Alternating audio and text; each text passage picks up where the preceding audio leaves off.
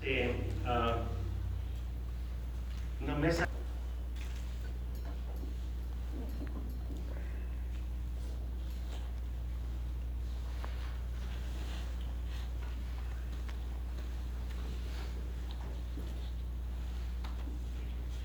Bueno, quiero decirles que yo soy un tipo extraño de persona que habitualmente le aplaude al desvalido. Soy el tipo de persona que se alegra cuando la gente más desamparada puede superar las más improbables posibilidades o probabilidades. Mi mayor admiración no es para aquellos superdotados quienes logran cosas increíbles con poco o ningún esfuerzo. Mi mayor admiración es para la persona que puede tener pocas habilidades pero las utiliza para realizar grandes logros frente a los problemas más increíbles. A menudo Siento mucha emoción interna cuando veo o escucho que la bondad supera las injusticias o que la compasión supera la mezquina agresión.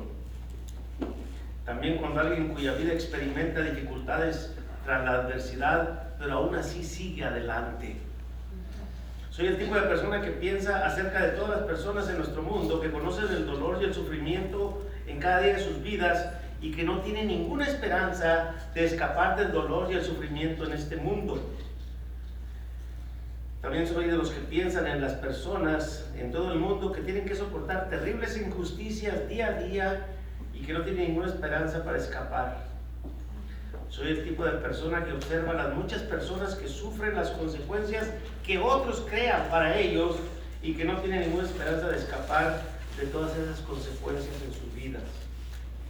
Y no, no tengo las respuestas. No puedo hacer el mundo más mejor para todas aquellas personas que sufren todas esas clases de males. Me duele mucho, hermanos y amigos, y solo hago lo que puedo. Estas actitudes y el tener conocimiento de ellas no son las razones por las cuales confío en Dios. Pero estas actitudes y el dolor en mi conciencia me atraen al dolor de Dios. Alguien dirá, hermano, usted debe estar bromeando, se siente triste por Dios, por aquel que creó todo lo visible y lo invisible, el que va a permitir que Jesucristo salve a todas las personas que quieren ser salvos. Dios desvalido, Dios desamparado realmente es ridículo. Pero antes de juzgarme como un necio, tal vez loco, lo pensaría conmigo durante unos minutos. Permítanme recordarles que cuando la Biblia abre, en el principio, nos revela algo acerca de los grandes actos creativos de Dios. El punto principal es acerca de lo que Dios perdió, no es acerca de lo que Dios ganó. Si ven Génesis 6:6, dice así, y se arrepintió Jehová de haber hecho hombre en la tierra y le dolió en su corazón. Hermanos, a Dios le dolió lo que hizo el ser humano. Dios hizo al hombre, Génesis 1, 26 31, a su propia imagen, a su semejanza, y lo puso a cargo de su muy buena creación. Entonces dijo Dios, hagamos al hombre a nuestra imagen conforme a nuestra semejanza. Y señoré en los peces del mar, en las aves de los cielos, en las bestias, en toda la tierra y en todo animal que se arrastra sobre la tierra. Y creó Dios al hombre a su imagen, a imagen de Dios lo creó. Varón y hembra los creó. Y los bendijo Dios y les dijo, fructificad y multiplicaos, llenad la tierra y sojuzgadla. Y señoread en los peces del mar, en las aves de los cielos y en todas las bestias que se mueven sobre la tierra. Y dijo Dios, He aquí que os he dado toda planta que da semilla, que está sobre toda la tierra, y todo árbol que hay fruto, que da semilla, os serán para comer. Y a toda bestia de la tierra, y a todas las aves de los cielos, y a todo lo que se arrastra sobre la tierra, en lo que hay vida, toda planta verde le será para comer. Y fue así. Y veo Dios que todo lo que había hecho, y he aquí, era bueno en gran manera diríamos nosotros era buenísimo. Y fue la tarde y la mañana del día sexto. Luego, el mal pervirtió, la muy buena creación de Dios, lo que estaba muy bueno, lo que era bueno en gran manera, el mal lo echó a perder. El mal pervirtió la buena creación de Dios por medio de engañar a la obra maestra de la creación, el hombre y la mujer que Dios hizo a su propia imagen. Cuando Adán y Eva prefirieron el mal, el mal en egoísta rebelión al amor y la bondad de Dios y además el diseño que Dios tenía para este mundo que ahora está caído. Dios, hermanos y amigos, podía con un simple acto deshacer lo que Adán y Eva hicieron. En ese momento, Dios habría sido justificado en dejar a la gente pagar el total de las consecuencias de su decisión, destruyendo esta creación y expresando su justa ira contra el mal, pero no lo hizo.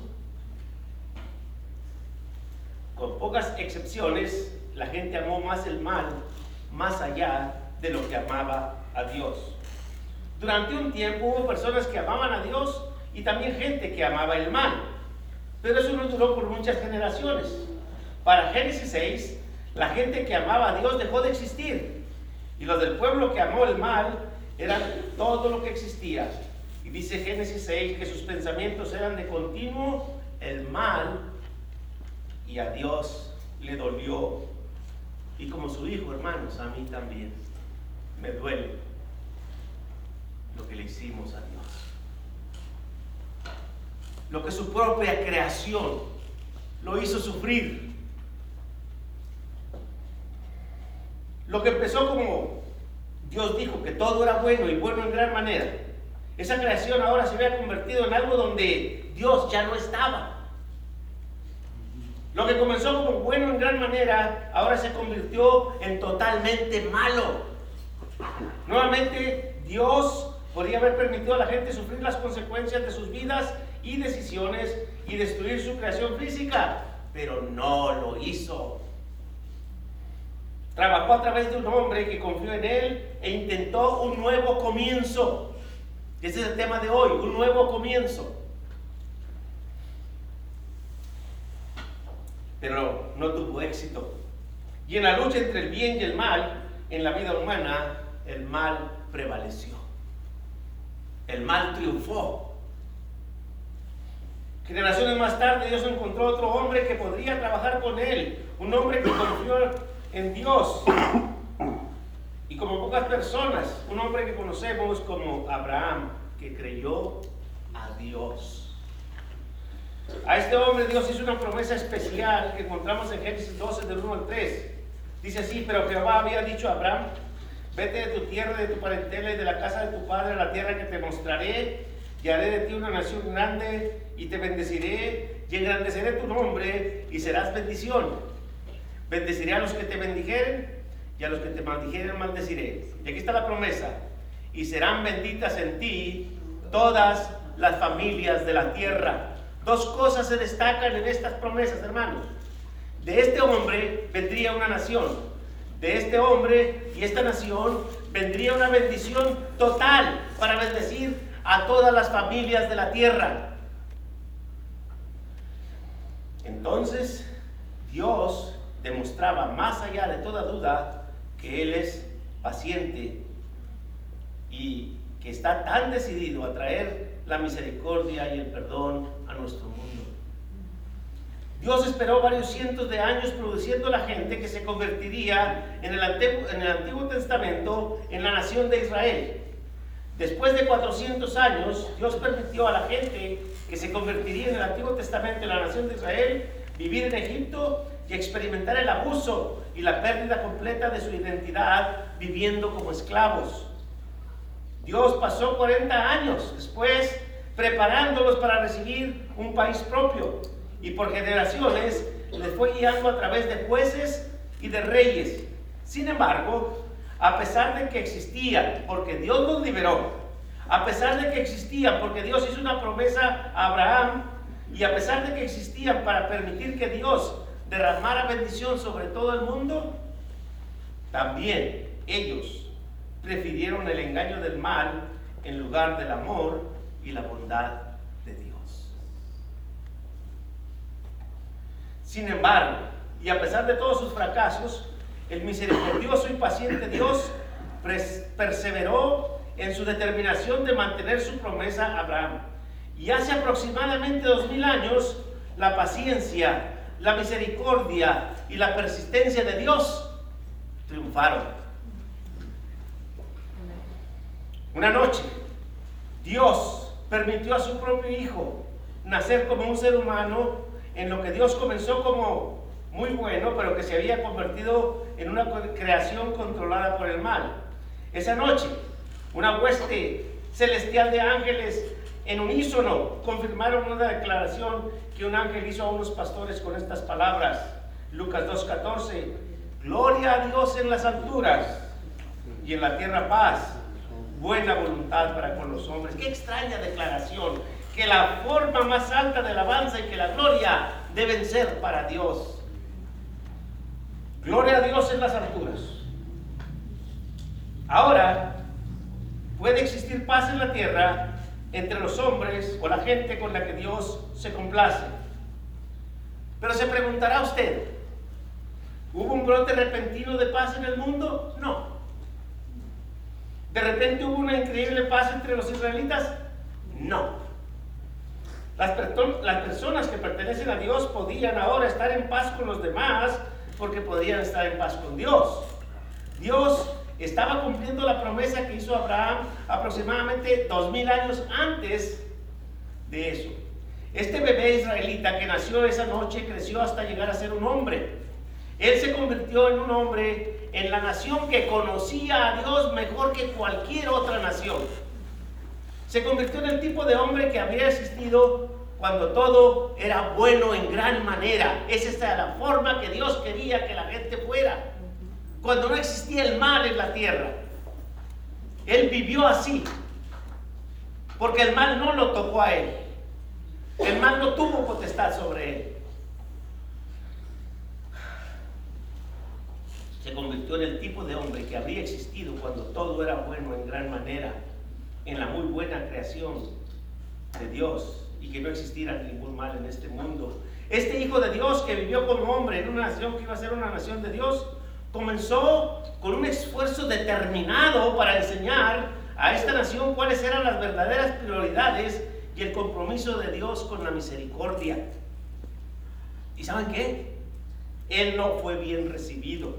No encontró lugar entre ellos. Y no le creyeron, ni le hicieron confianza. De hecho, él fue rechazado y despreciado por la mayoría de los de su nación, ni siquiera los más cercanos, sus propios hermanos, a quienes amaba realmente, le entendieron. En esa especial agonía, hermanos, producida cuando no puede haber conexión con los que quieres proteger, con aquellos que quieres ayudar. Jesús dijo muy triste en la última semana de su vida en Mateo 23, 37 al 39. Jerusalén, Jerusalén, que matas a los profetas y apedreas a los que te son enviados. ¿Cuántas veces quise contar a tus hijos como la gallina junto a sus polluelos debajo de las alas y no quisiste? Y aquí vuestra casa os es dejada desierta, porque os digo que desde ahora no me veréis hasta que digáis, bendito el que viene en el nombre del Señor. Poco después de haber dicho eso, fue ejecutado por crucifixión y Dios cumplió su promesa. Dios cargó en él el pecado de todos nosotros y el Señor voluntariamente asumió sobre sí las consecuencias de nuestros fracasos. Por tanto, desde entonces, a través de la sangre de Jesús, el perdón de Dios está disponible para todas las personas. A través de la sangre de Jesús, la misericordia de Dios está disponible para todas las personas. Cuando Dios resucitó a Jesús de la muerte y le coronó como Dios, Señor y Cristo, Dios hizo exactamente lo que se proponía hacer. Creó un nuevo comienzo en Cristo Jesús, comenzó a hacer una nueva creación. Comenzó a ser nuevas criaturas de los seres humanos. Permítame centrar su atención en lo que Pedro escribió en 1 de Pedro 1 del 6 al 12. Y les dice a los hermanos, en lo cual vosotros os alegráis, aunque ahora por un poco de tiempo, si es necesario, tengáis que ser afligidos en diversas pruebas, para que sometida a prueba vuestra fe, mucho más preciosa que el oro, el cual aunque perecedero se prueba con fuego, sea hallada en alabanza, gloria y honra cuando sea manifestado Jesucristo, a quien amáis sin haberle visto, en quien creyendo, aunque ahora no lo veáis, os alegráis con gozo inefable y glorioso, obteniendo el fin de vuestra fe, que es la salvación de vuestras almas. Los profetas que profetizaron de esta gracia destinada a vosotros, inquirieron y diligentemente indagaron acerca de esta salvación, escudriñando qué persona y qué tiempo indicaba el Espíritu de Cristo que estaba en ellos, el cual anunciaba de antemano los sufrimientos de Cristo y las glorias que vendrían tras ellos. A estos se les reveló que no para sí mismos, sino para nosotros, administraban las cosas que ahora os son anunciadas por los que os han predicado el Evangelio por el Espíritu Santo enviado del cielo, cosas en las cuales anhelan mirar los ángeles. Pedro estaba escribiendo a los cristianos que sufrían porque creían en Jesucristo, para que soportaran, para que vieran que por lo que estaban pasando era para mejorar la fe de ellos, para que se hicieran mejores y pudieran ir a vivir con Dios en el cielo. Así que no dejes que tu dolor te convenza para dejar a tu Dios o dejar tu fe en Cristo. Debes de encontrar el gozo en el hecho de que tu sufrimiento es para purificar tu fe en Jesús. Y solo está siendo la más valiosa como el fuego hace el oro más valioso. El resultado final de todo este dolor es tu salvación. Dese cuenta que ni siquiera los profetas o los ángeles entendieron lo que Dios estaba haciendo. Los profetas, los profetas comprendían que Dios iba a hacer algo increíble cuando Él permitió que el Cristo sufriera, pero no sabían cuándo ocurriría esto. Ni siquiera los ángeles podían apreciar lo que Dios estaba haciendo cuando Él envió a Jesús para convertirse en el ungido, en el Mesías. Quiero hacer una pregunta. ¿Se dan cuenta? ¿Se dan cuenta ustedes que cada hombre o mujer piadosa en el Antiguo Testamento al instante aceptaría intercambiar posiciones con ustedes y conmigo? Tan solo con que se lo ofreciéramos. Cualquier persona piadosa, de los que trataron de hacer la voluntad de Dios en el Antiguo Testamento, al instante diría, yo quisiera estar en tu lugar. ¿Saben por qué, hermanos? Miren, no porque estamos viviendo en los Estados Unidos, que es la potencia mundial, sino porque estamos en Cristo y Cristo está en nosotros. Ellos no tuvieron esa dicha, hermanos. Ellos no tuvieron eso. Solamente periódicamente el Espíritu descendía sobre alguno de ellos, los usaba y los dejaba. No estaba permanentemente en ellos. Si ustedes se acuerdan, y el Espíritu de Dios se descendió sobre él y hizo esto y esto. Y el Espíritu descendió, descendió sobre él y hizo esto y esto. Y el Espíritu de Dios era instantáneo, era momentáneo, pero se iba otra vez. Ahora, tan grande como lo fue Abraham, si tú eres cristiano, tienes una mayor oportunidad que la que él tenía. Tan grande como fue Moisés, si tú eres cristiano, tienes una oportunidad mayor que él tenía tan grande como fue el rey David.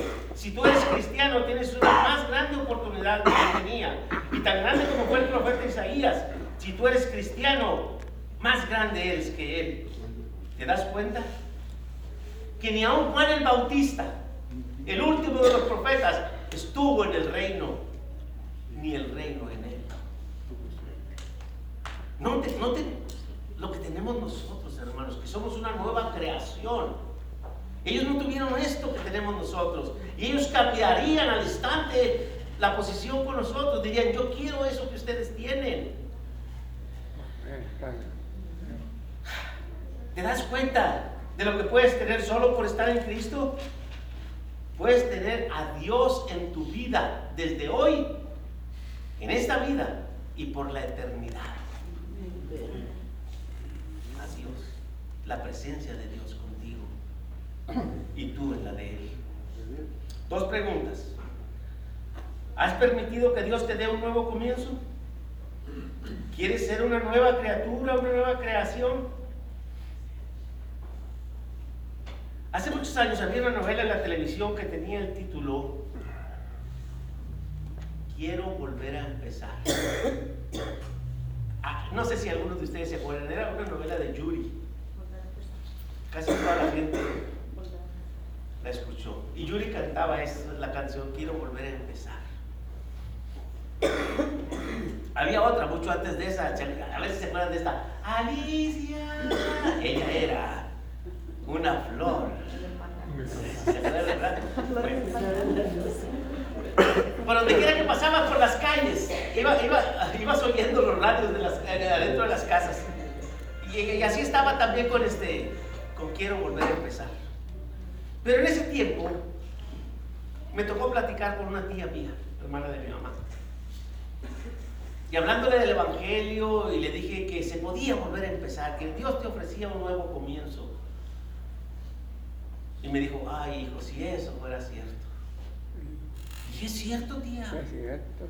Y saben qué, yo provoqué la pregunta, porque le empecé a platicar de la novela y, que sí se puede volver a empezar. Y dijo, ay, mi hijo, de verdad se puede. Le dije, se puede, tía. Dijo, ¿qué tengo que hacer, mi hijo? Le dije, tiene que nacer de nuevo.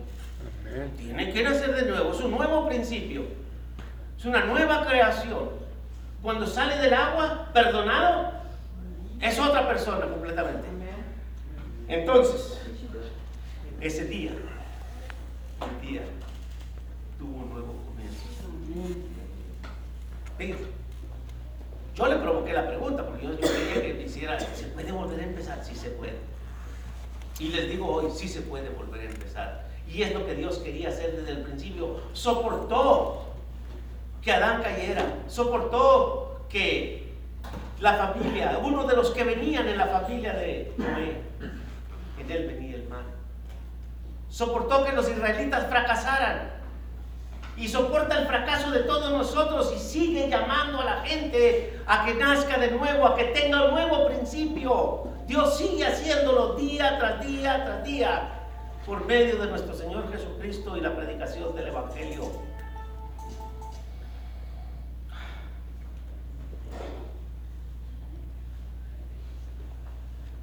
Le dije a mi tía, ¿quiere volver a empezar? Dijo, de todo.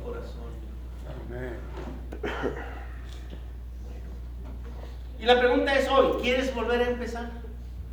O si ya habías empezado y te regresaste, volviste al pecado, ¿quieres volver a empezar? Dios es el Dios de las oportunidades, de la segunda oportunidad.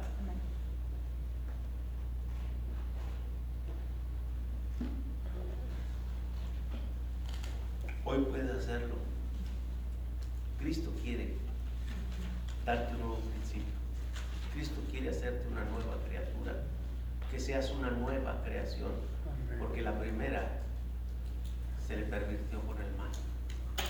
Y Dios quiere que este mundo sea como fue desde el principio, cuando todo era bueno en gran manera. Y créanlo, cada vez que una persona se convierte en nueva criatura, cada vez que una persona sale de las aguas del bautismo, este mundo es un mejor lugar para vivir. Amén. Y eso es lo que Dios quiere hacer con nosotros. Israel falló. Dios quiera que no le fallemos nosotros, hermanos. Vamos a hacer aquello para lo que fuimos llamados. Vamos a predicar el nuevo principio.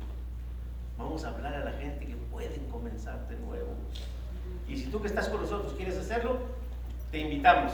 En el nombre del Señor vamos a cantar y puedes pasar al frente y te, dirás, te diremos lo que tienes que hacer. El Señor les bendiga y muchas gracias por su atención.